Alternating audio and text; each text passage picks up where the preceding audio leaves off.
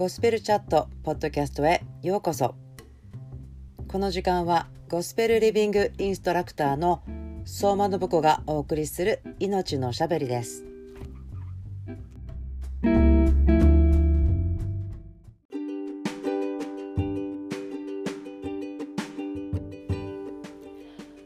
皆さんこんばんは。ゴスペルエッセンスライフの相馬信子です。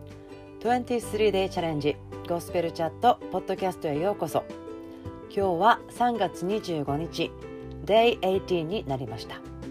信仰希望愛をセンターにして命のおしゃべりをしていますが今日は選ばれることについてお話ししたいと思います。私たちが選ばれること嫌いな人あんまりいないと思うんですね。もちろんこれは良いことのために選ばれたっていうことはですね前提にしてるんですけども選ばれるのはとっても嬉しいですよね。何か自分のやったことではなくって本当にこうプレゼントをもらうようにして選ばれるっていう感情をですね今日はちょっとお話ししたいんですけれどもこれもまた私の朝の、えー、デボーションの時間のちょっとだけシェアって感じなんですけれどもルカの1章あすいません。ルカの19章ですね。1節から10節まで読みたいと思います。それからイエスはエリコに入り町の中を通っておられた。するとそこにザーカイという名の人がいた。彼は酒税人の頭で金持ちであった。彼はイエスがどんな方を見ようとしたが背が低かったので群衆のために見ることができなかった。それで先の方に走っていきイエスを見ようとして一時くぐわの木に登った。イエスがそこを通り過ぎようとしておられたからである。イエスはその場所に来ると上を見上げて彼に言われた。ザーカイ急いで降りてきなさい。私は今日あなたの家に泊まることにしているから。ザーカイは急いで降りてきて喜んでイエスを迎えた。人々は皆これを見てあの人は罪人のところに行って客となったと文句を言った。しかしザーカイは立ち上がり主に言った。主よご覧ください。私は財産の半分を貧しい人たちに施します。誰かから脅し取ったものがあれば4倍にして返します。イエスは彼に言われた。今日救いがこの家に来ました。この人もアブラハムの子なのですから人の子は失われたものを探して救うために来たのです。はい、このザーカイさんのお話ですよね。多分小さい頃に教会のサンデースクールに行ったことがありますという方はですねこう絵本やもしくは紙芝居みたいな感じでこの小柄な派手なお洋服を着たザーカイさんが木に登ってイエス様の方を見てますよっていうところをですね思い出すことができるかなと思うんですね。イメージとしてはそんな感じですね。ザーカイという小柄な人が彼はですね仕事は酒税人の頭ということでローマに味方をしてイスラエルの人たちから税金を集めていた。そして彼はずる賢かったり何かこう兵士を使って嫌がらせたりしたりして間違った方法でお金持ちになった人ですよね。ということで多分彼は人々からは嫌われていた感じですよね。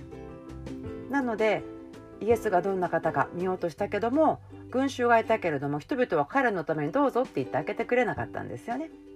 多分「いやお前そんなちっちゃいんだから見れねえよ」とかってですね言われたのかもしれないんですよね。というような話を私はどなたかの教えで聞いたんですけどもきっとそうだろうなと思うんですよね。仲良しだったら「ねえねえちょっと一緒に見ようよ」って言ってね、あの見えるところで一緒に見たかもしれませんけれども彼は群衆のために見ることができなかった。背が低かったからって書いてありますけどね。そして先の方に走っていきイエスを見ようとして一軸具合の木に登った。私は今日も公園をちょっと通ってきたんですけれども私小学校ぐらいまではすごい木登り上手だったんですけれども一軸具合は登ったことないですけどでもこの木に登って行くのは気持ちいいですけど自分が見える代わりに下からも見えますよね。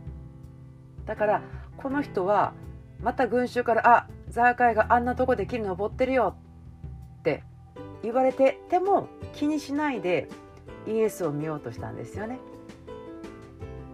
そうしたらタラーン5節ですけどもイエスはその場所に来ると上を見上げて彼に言われた「ザーカイ急いで降りてきなさい。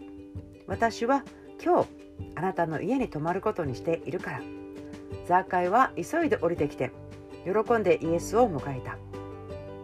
はい、これもすごいですよね。なんかアポなし突撃みたいな感じですけどパッて木の上に自分がああの人がイエスだ。ナザレ人イエスだ。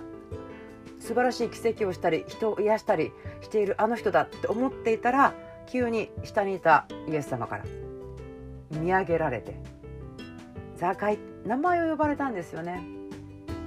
ここすごく不思議なんですけどイエス様はなぜかザーカイの名前を知っていました。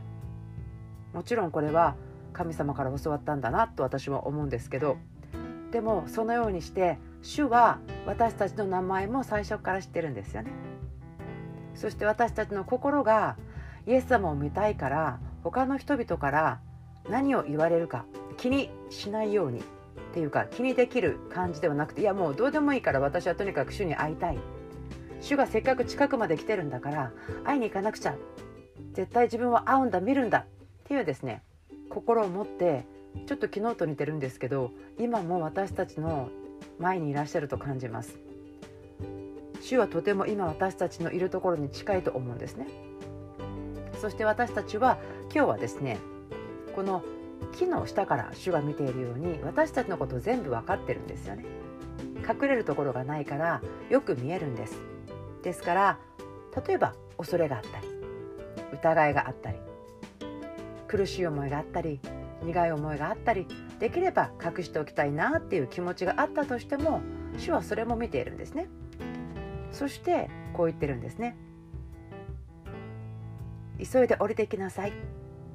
私は今日あなたの家に泊まりますよ。あなたと一緒にお食事をしてあなたの話を聞いてあなたのことを知ってそしてあなたが私のことを知ることができるように時間を過ごすんですよ。そのようにしてますからあなたのお家に入れてくださいって主は今日言われてるような感じがしますよね。家というのはドアがありますよね。だから家の持ち主がドアを開けたり閉めたり。鍵をかけたりかけてなかったりするんですけれどもどうでしょうか？今日は主が皆さんお一人お一人のことをですねこのように呼んでるんじゃないかなというふうに感じます。あなたが今いるところから私のいるところまで降りておいで。私は今日あなたのいるところに行って一緒に食事をしてあなたの話を聞きますよ。そしてですねこれは思うにイエス様があなたのところで食事をするからご飯出してねって言ってると思うんですね。でこれ私思うのはあすごいなイエス様へりくだってる。私の家に来てうちのご飯食べるんだ。って思うんですよね。自分たちの持ってる食事の方が素晴らしいからそれを君のところに持ってってあげるよじゃなくてですねあなたが食べてるもの一緒に食べたいよ。あなたの普段の生活の中に僕が入っていってあなたの必要なことを満たしますよ。あなたの心を聞きたいですよというふうに今日主は言ってるように思います。ですからどうでしょうか。今もしちょっとイエス様と距離感を感じているところがあったりいや距離感は感じていないけれどももっと近くに行きたいと思ったらですね近づいてください。そして喜んで主をお迎えしましょう。私たちの心のドアですね。この救いの話ではなくていつでもなんですけど今日の私の心に私の思いにイエス様あなたを歓迎します。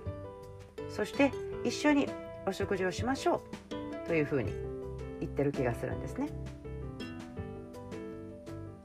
私たちはいつもこのようなですね素晴らしい主の近くにいることができるのがこのゴスペルの本当に確信というかですねいいところですよね。いいお話。良い話ですね。グッドストーリーですから本当にこの私たちをまず愛して選んでくださって全部知ってるけど愛してるよ。あなたを知りたいんだよ。私の命をあなたのために与えているからそれであなたを養いますよって言ってくださってるこの方にぜひ今日近づいてください。もう一つだけ詩編の91編のですね、えー、11から読みたいと思います。あすいません。14からです。彼が私を愛しているから私は彼を助け出そう。彼が私の名を知っているから私は彼を高く上げよう。彼が私を呼び求めれば私は彼に答えよう。私は苦しみの時に彼と共にいて彼を救い彼に誉れを与えよう。私は彼を長い命で満ち足らせ私の救いを彼に見せよう。あなたは選ばれています。あなたがイエス様のことを愛しているならばそうです。ただそれだけですよね。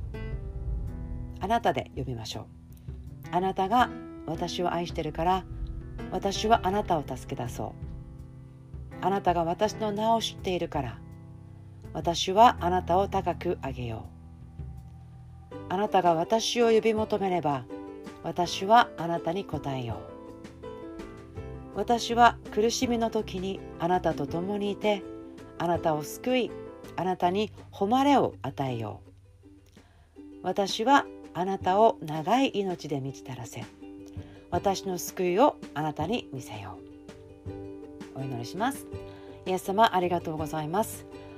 ザーカイをあなたが全部知っていて見ていてそれでもこっちにおいでと名前を呼んであなたのところに行ってあなたのところで食事をしますよ泊まりますよと言ってくださったように今日私たちの心をあなたがノックノック叩いてくださっていて今日のあなたの心はどうですか？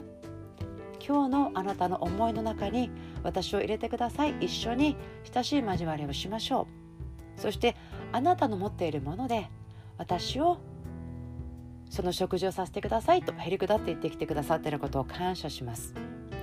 私たちはあなたにそのようにして選ばれたものであることを感謝します。そして詩編の91の14からのところのように私たちがあなたを愛しているそのことをあなたが受け取ってくださりその応答として素晴らしい助けと守りと祝福があることを心から感謝します。イエス・キリストの皆によって聞いてくださっている一人一人を祝福してお祈りします。アメン。23day チャレンジゴスペルチャットポッドキャスト。今日もお付き合いくださってありがとうございました。また明日お会いしましょう。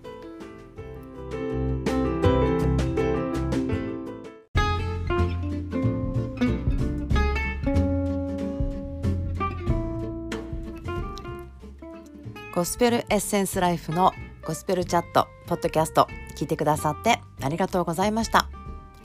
今日があなたにとって天のお父さんの喜びと愛でいっぱいの日でありますようにイエスの皆によって祝福します。それではまた次のポッドキャストで会いましょう。バイバイ。